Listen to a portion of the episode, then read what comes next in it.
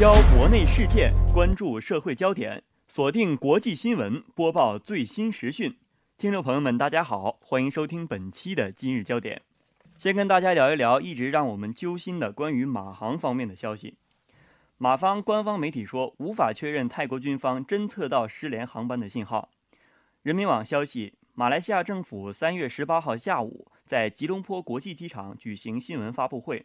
通报 MH 七三零航班的搜救和调查进展。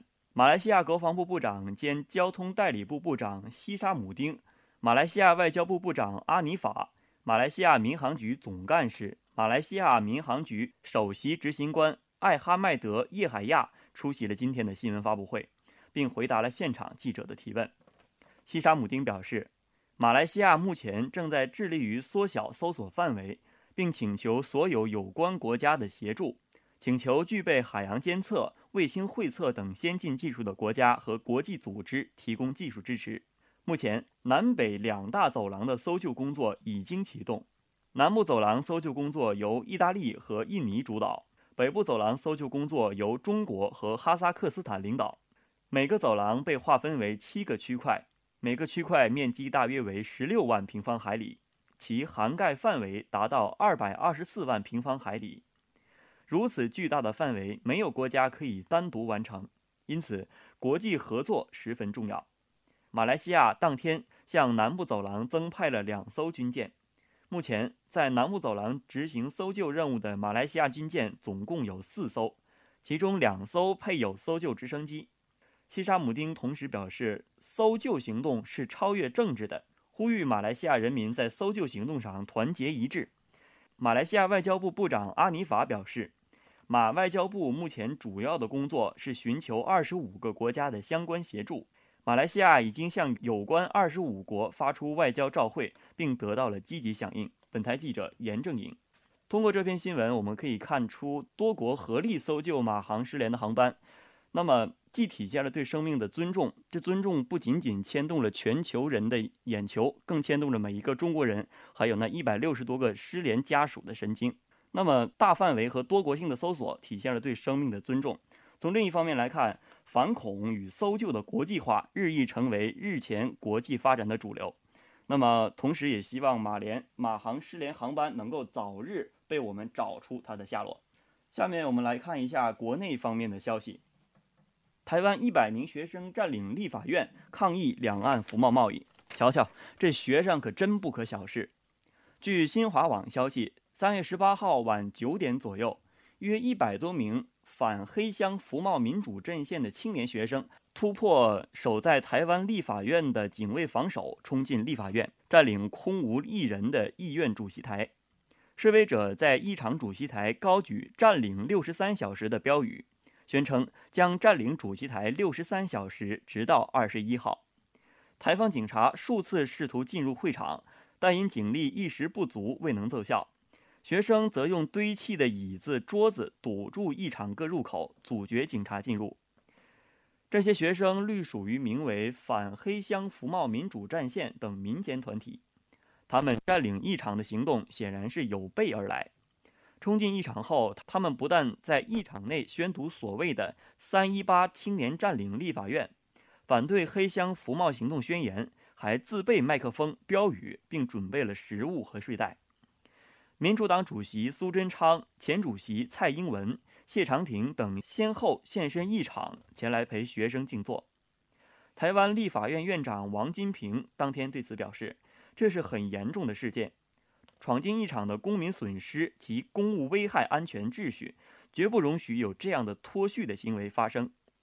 立法院高层十八号晚连夜与警方人员展开紧急研商，商讨如何排除状况、清理战场。马英九办公室发言人李家飞表示，马英九办公室尊重立法院自治，相信立法院会有妥协处理的方式。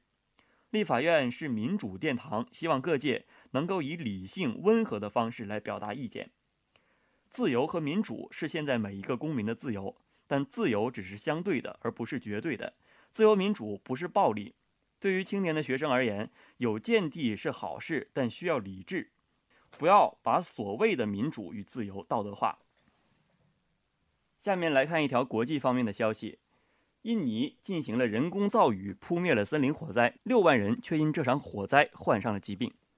中新网消息称，三月十八号，印度尼西亚廖内省减灾署宣布，苏门答腊岛上延续数月的森林火灾终于被人工造雨全部扑灭。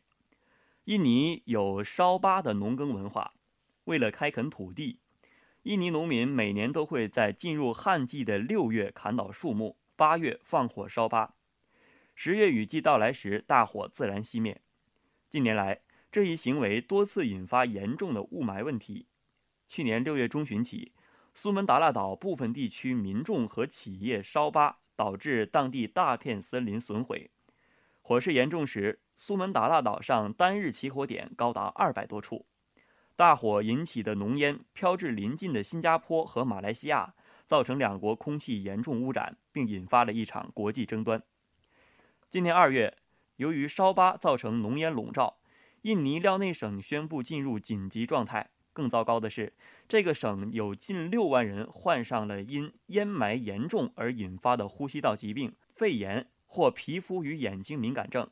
据当地媒体报道，印度尼西亚总统尤多约诺表示，政府制定了短期与中长期的应对计划，在四月四号之前，火灾必须完全扑灭，烟霾受害者获得了医疗照顾，纵火者被绳之以法。尤多约诺强调，执法部门必须果断行动，严惩肇事者，让有意烧巴者引以为戒。从四月至九月，政府将采取防范措施，防止雾害重现。这包括查办非法种植园、禁止非法砍伐活动等。烟霾重现，看来在印度尼西亚出现的这场烟霾，表示不仅是中国人被患病，而且还包括了印度和多个国家等。都被和霾有关的问题笼罩着、困扰着，但与北京不同的是，北京是由于工业污染而引发的雾霾，而印尼是由于农业农耕文明的落后而产生的烟霾。在这样的烟霾洗礼下，相信印度尼西亚制定的一系列政策和决定一定会坚决有效，形成一股新风，吹散这股烟霾。最后来听听我们邻国对我国的感谢之情，也是最近炒的一个比较热的问题。普京签署克里米亚加入俄罗斯文件，并对中国表示支持和感谢。新华网消息，三月十八号电，当地时间二零一四年三月十八号，俄罗斯莫斯科，俄总统普京在议会里就克里米亚问题发表演讲。普京称，克里米亚独立公投完全符合民主程序和国际法。在克里米亚有三种平等语言：俄语、乌克兰语和达旦族语。乌俄和克里米亚的精神价值相连，克里米亚是俄罗斯领土，与俄罗斯兄弟般的关系对俄一直很重要。他说，克里米亚过去以及现在都是俄罗斯不可分割的一部分。据俄新网报道，俄罗斯十八号与克里米亚签署有关共和国和塞瓦斯托波尔市加入俄联邦的条约。克里姆林宫宣布，从签署条约的日期开始。克里米亚被规划为俄罗斯的一部分。普京在签字仪式前请求议会批准有关克里米亚加入俄联邦的条约，并表示相信一定会获得议会的支持。俄总统普京发言感谢中国支持俄罗斯在克里米亚的立场。据俄罗斯报纸报三月十八号消息，俄罗斯总统普京在有关克里米亚问题的演讲中提到。